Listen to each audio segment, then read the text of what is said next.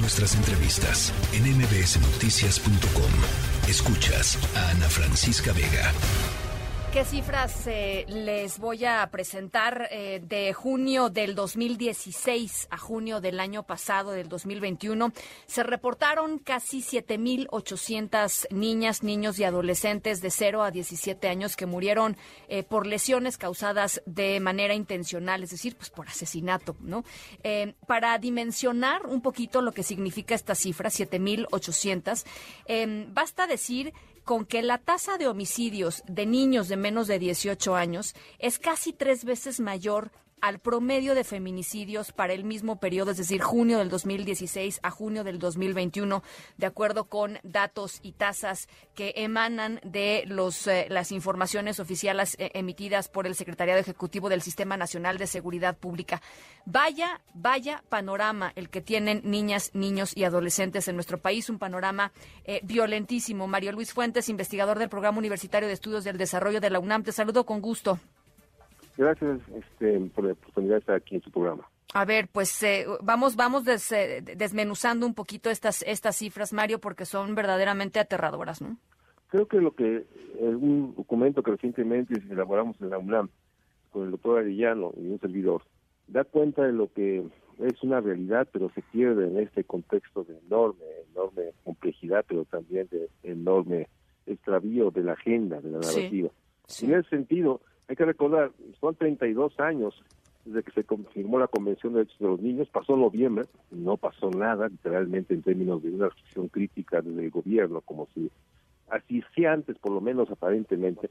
Lo que da cuenta es de que México sigue siendo un país enormemente violento en todas las dimensiones que puedes pensar sobre la situación de un niño. No solo la violencia, como bien más física, física sino la violencia que tiene que ver con los accidentes, el abandono, la realidad de la pobreza, la cifra también es escandalosa. Si en el promedio de, pobreza casi 5 de cada 10 adultos, cinco de cada 10 adultos son pobres, cuando hablas de niños es casi 6, es decir, la pobreza tiene rostro de infancia en nuestro país. Y así, cuando ves en términos de la situación de la enfermedad y la muerte, o ves en términos de la situación de los territorios donde habitan los niños, da cuenta de que en nuestro país no solo hay una fractura en términos de las posibilidades del gobierno la intención del gobierno de proteger, sino lo que reflejan las cifras también es que los hogares, las familias también se han visto erosionadas. Entonces el contexto es realmente sumamente dramático porque de estos 40 millones de niños que hay en el país, 30% de la población, 36, están viviendo en condiciones realmente de una fractura de su posibilidad de construir, de su capacidad, habilidades para ser adultos, jóvenes adultos, que puedan realmente tener una vida digna. Entonces, estamos viendo literalmente en tiempo real la fractura, porque no hay poder haber desarrollo si no hay interés superior de la infancia en el centro de toda la política pública. Y eso es lo que muestran los datos que tenemos ahora desde la UNAM. Sí, y fíjate, me, me, me, lo, que, lo que planteas me lleva a la reflexión que muchas veces hemos hecho en este espacio que tiene que ver eh, con la violencia que enfrentan las mujeres en este país, que enfrentamos las mujeres en este país, que muchas veces ni siquiera es reconocida por las mujeres mismas porque no saben que están inmersas en un entorno de violencia. Y me imagino, Mario Luis, que esto debe ser todavía más, eh, em, pues más evidente en el caso de los niños, porque cuando uno crece desde que nace hasta que tiene, te pongo un ejemplo, cinco años en un entorno de violencia y no conoce nada más, piensa que eso es normal, Mario. Así es, se ha normalizado la situación, digamos, de desprotección y abandono como una situación, si es invisible o, digamos, solo se visibiliza cuando tenemos un caso de paradigmáticos de violencia a las mujeres. En el caso de los niños y adolescentes es mucho más, mucho más agudo, porque queda totalmente atrapado desde la realidad de que se normaliza y la realidad de la ruptura, de otro tema que no hay, no hay que dejar de insistir, la ruptura del sistema de justicia y de denuncia. Los niños y niñas no pueden ir a denunciar. Sus padres y, familiares muchas veces son parte de la complicidad de esta violencia, más la enorme realidad del abandono, el abandono de una estructura de gobierno que no tiene la capacidad ni la voluntad de atenderlo. Sí. Sí. Ahora, ¿qué hacemos frente a esta realidad, Mario Luis? Yo entiendo que, por supuesto, las, las soluciones deben de venir de muy distintas fuentes y de muy distintos niveles, pero ¿qué hacer, digamos, con esto? Eh, primero, por supuesto, visibilizarlo, pero ¿por dónde va la, digamos, algunas de las líneas básicas? Yo creo que la línea básica es primero dar cuenta de que si hay un sector de la población que está totalmente vulnerado, y en situaciones graves, porque lo que les pasa a los niños y niñas adolescentes muchas veces no es, digamos, recuperable, es dar cuenta de este proceso real que está viendo el país.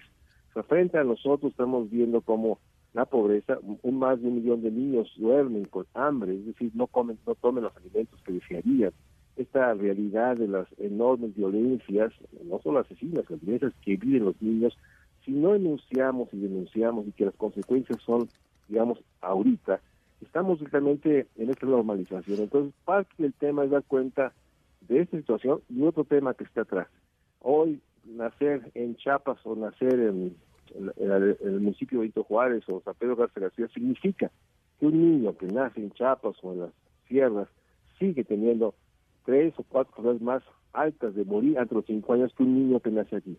Entonces, estamos realmente viendo, y esto sin tener cuenta el impacto brutal del confinamiento del COVID, que se, que se, está acentuando. Entonces, ¿qué hay que hacer? Uno, dar cuenta de la enorme realidad de que el país carece de una política de gobierno central en el escuela y infancia. Dos, dar cuenta que las familias, las escuelas, los espacios públicos han perdido capacidad de proteger y de cuidar y de reparar a sus niños y niñas adolescentes. Hay una erosión que se llama pobreza, desigualdad, discriminación. Tercero, tenemos que dar cuenta que no hemos logrado generar un movimiento a favor de derechos de niños. A 32 años de la convención este, y la creación de la primera ley de protección de los niños no existe. Y cuarto, es realmente inaceptable que habiendo iniciado un proceso un sistema integral de protección a niños y adolescentes, siga vacante o siga sin un titular y se vuelva a asumir esa vieja idea que nunca fue realidad de que el DIF puede ser la instancia para coordinar y articular la política pública. Hay que denunciar, hay que visibilizar y hay que evitar que dentro de la vorágine de todo lo que pasa se pierda la centralidad de los niños.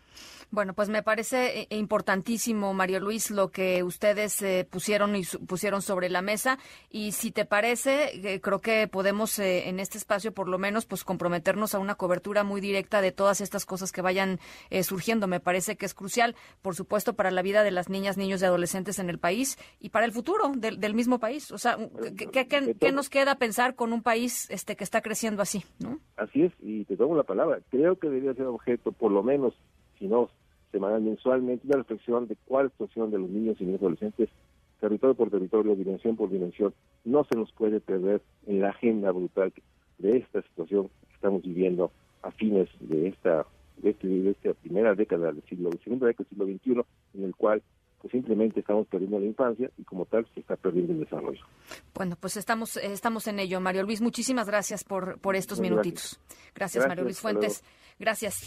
La tercera de MBS Noticias.